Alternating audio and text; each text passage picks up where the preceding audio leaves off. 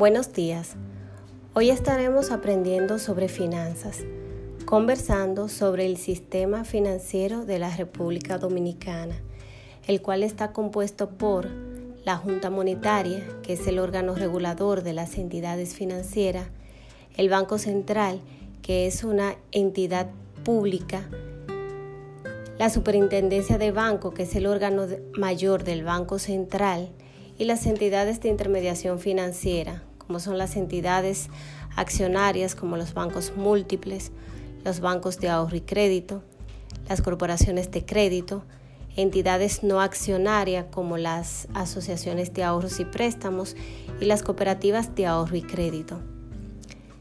Ahora hablaremos un poco sobre el informe trimestral de desempeño del sistema financiero al 31 de marzo del 2021 y el resultado de algunos de sus indicadores financieros.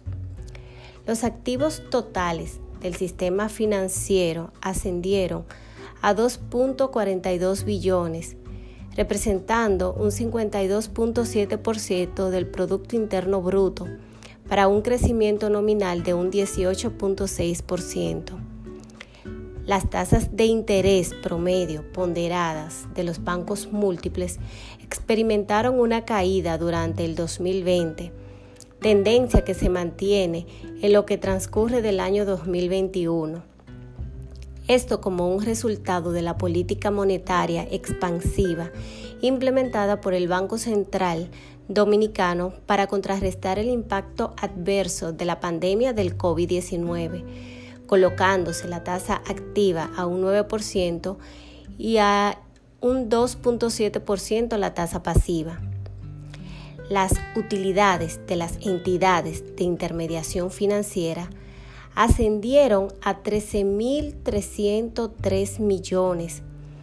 Debido a estas utilidades, la rentabilidad del patrimonio fue de un 20.18%, representando un aumento con relación a los niveles registrados en el 2020 para una variación anual de un 24%. Asimismo, la rentabilidad de los activos promedios alcanzó un 2.2% para un crecimiento interanual del 0.04 puntos porcentuales.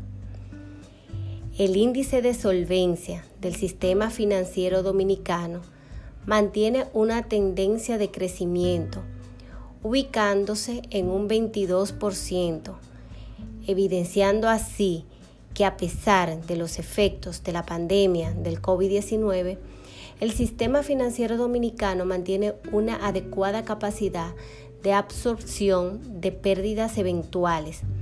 El nivel de liquidez permanece alto, apoyado por las medidas de política monetaria expansiva.